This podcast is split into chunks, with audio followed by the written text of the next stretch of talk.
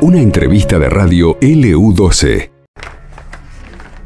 Bien, lo tenemos en línea a Francisco Heredia, quien es gerente de desarrollo de nuevos medios del concesionario London Supply, Supply perdón, de la zona franca. Vamos a hablar de cómo marchan los últimos días ya los preparativos para la apertura del recinto. ¿Qué tal, Francisco? ¿Cómo le va? Buenos días.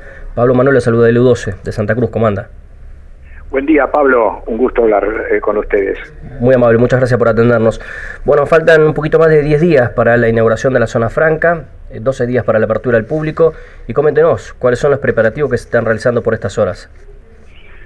Bueno, una mezcla de mucho trabajo, ansiedad y entusiasmo, ¿no? Este, ya estamos en, en la recta final y aunque parezca mentira, después de tantos años de espera, estamos llegando al, al momento culminante.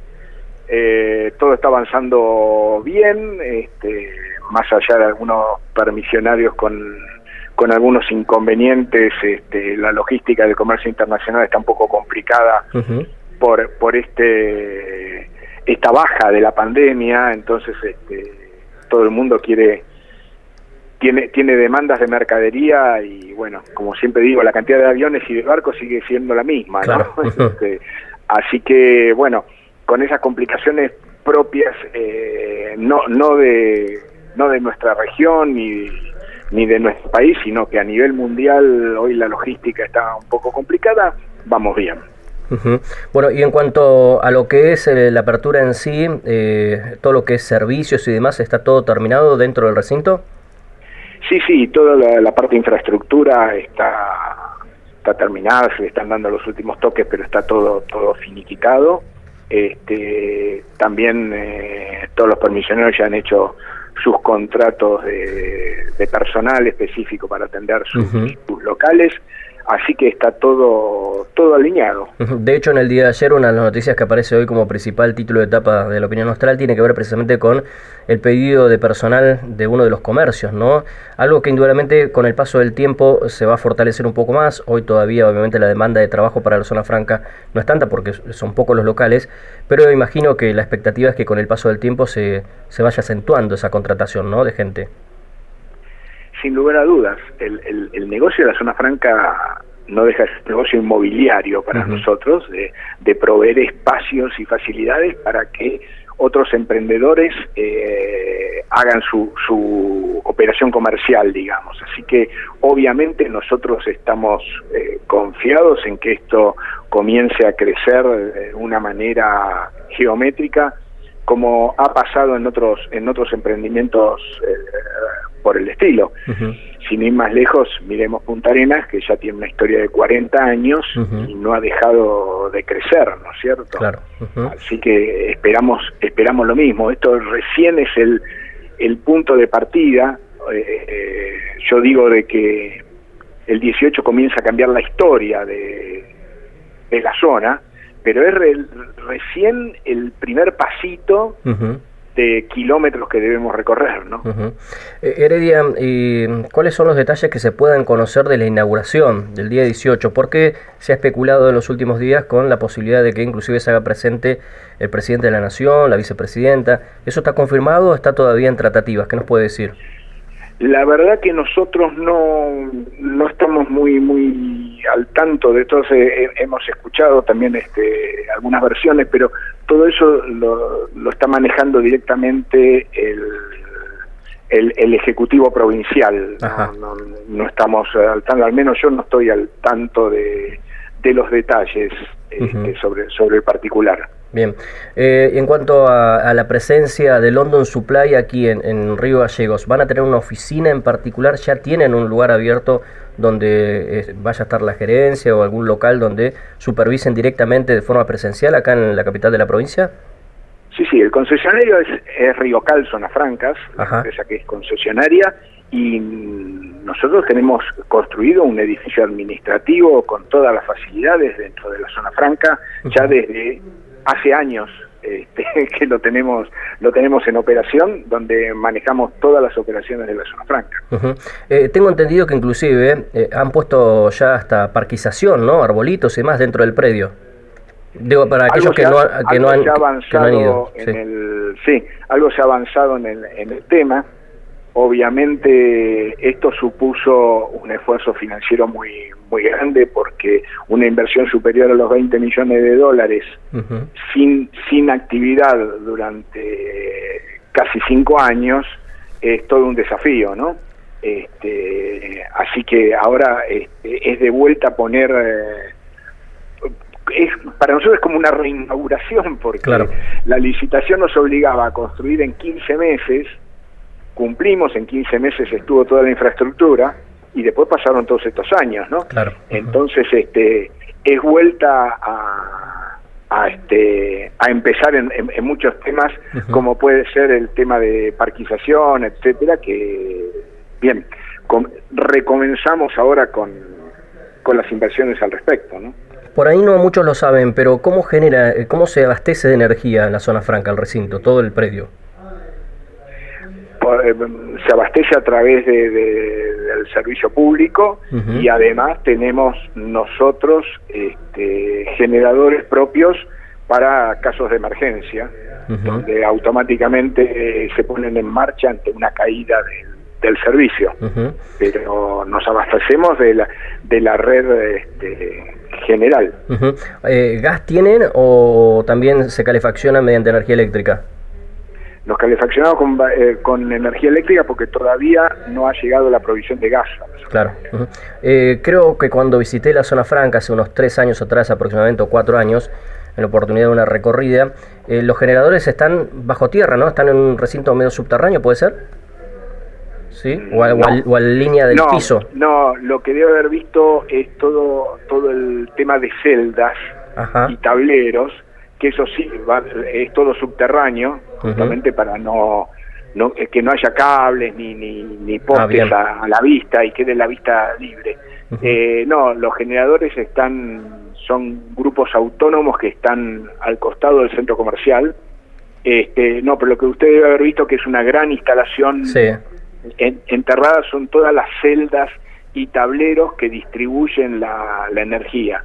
Obviamente todo eso está diseñado para un predio de 200 hectáreas, del cual hoy estamos interviniendo recién el, el primer pedacito, digamos, pero está eh, diseñado como para el, el, futuro gran emprendimiento que esperamos que sea. A modo de recordarle a la gente, ¿no? no vamos a hablar de los productos que ver, porque ya hemos hablado varias oportunidades, no lo vamos a reiterar, pero eh, ¿de dónde vienen estos productos? ¿De dónde son incorporados los, los comerciantes que, que están ocupando estos locales, ¿de dónde están trayendo eh, esos productos importados? Y bueno, en general, este, más allá que algunos compren algún algún proveedor a otro, eh, realmente el origen es el origen normalmente de las marcas, ¿no? Si tengo que hablar este en general, digo que la tecnología viene de Estados Unidos y Japón, que los whisky vienen de Escocia o todo lo que es moda de, de Italia y Francia, ¿no? Claro eh, igual que la perfumería, por ejemplo. Pero bueno, eh, después hay algunos permisionarios que tienen el volumen como para poder comprar directamente a esas marcas y otros comprarán a través de intermediarios, ¿no? Claro, eh, es decir, que los productos que se encuentran no cambian mucho de lo que uno encuentra en otras zonas francas de, Argentina o del mundo, ¿no? Digo, son similares. No, no, no, por supuesto, son las primeras marcas del mundo que, que, este, que conocemos este, cuando uno viaja, digamos, ¿no? Este, y justamente la, la jerarquía o la importancia de este tipo de comercios es justamente que, que estén todas esas marcas presentes. ¿no? Y la última que tengo para hacerle, Heredia, eh, tiene que ver con, este tema de los precios, porque hay mucha desconfianza en, en, Río Gallego, no sé si se ha visto algo en las redes sociales o alguien lo ha mostrado, hay de, parte de, cierta parte de la población una desconfianza respecto de cuánto va a valer el producto en la zona franca local, eh, algunos por tirar mala onda porque sí, y otros con, cierto argumento. Eh, y quería saber si en este caso el concesionario, el London Supply, eh, se, se, mete, por decirlo de alguna manera, en, este tipo de cuestiones y habla con los comerciantes para que el precio que se venda dentro de la zona franca sea un precio de zona franca y no un precio superior y no muy lejano al que se pueda encontrar eh, en cualquier otro lugar. Digo, ¿esas cosas supervisa London Supply o recomienda a los comerciantes que vayan a vender dentro del predio de que los precios sean diferenciales realmente y que convenga a la gente que, que venga a la zona franca o que vaya a la zona franca de aquí desde Río Gallegos? Mire, Pablo, el, concesionario, en este caso Cal, no tiene eh, injerencia directa ni poder de control sobre eh, los precios que coloquen los permisionarios. Sí todos estamos preocupados que esto sea eh, absolutamente exitoso. Y la forma que sea exitoso es que los precios sean atractivos, así que damos por descontado de que, de que los precios tienen que ser súper atractivos. Eh, vamos, vamos a poner blanco sobre negro. Este, este, proyecto el gobierno lo ha ideado para competir o, desalentar la compra en el exterior. Fundamentalmente, en el caso de Río Gallegos, Punta Arenas. Claro. si, si este emprendimiento no tiene mejores precios que Punta Arenas, la gente se va a terminar yendo igual. No va a funcionar. Claro.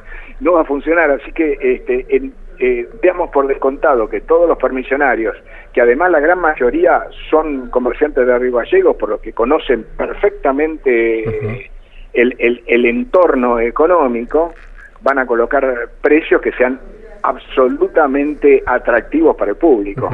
No sabe la. Pero vuelvo a reiterar, es un tema de, de los sentido común, no de poder de control del concesionario que no lo tiene. Para nada. No, pero sus palabras, eh, esto le da no sabe cuánta tranquilidad a mucha gente que está todavía desconfiada por el paso del tiempo y demás. El, el, primer experimento de este uh, se dio, el primer proyecto porque no fue, no, ya no es experimento, eh, fue la zona franca Puerto Iguazú, en, Misiones, que se eh, proyectó para desaletar la compra en Ciudad del Este, en Paraguay. Claro. Y fue absolutamente exitoso. ¿Cuál es la diferencia si vendemos sin impuestos igual?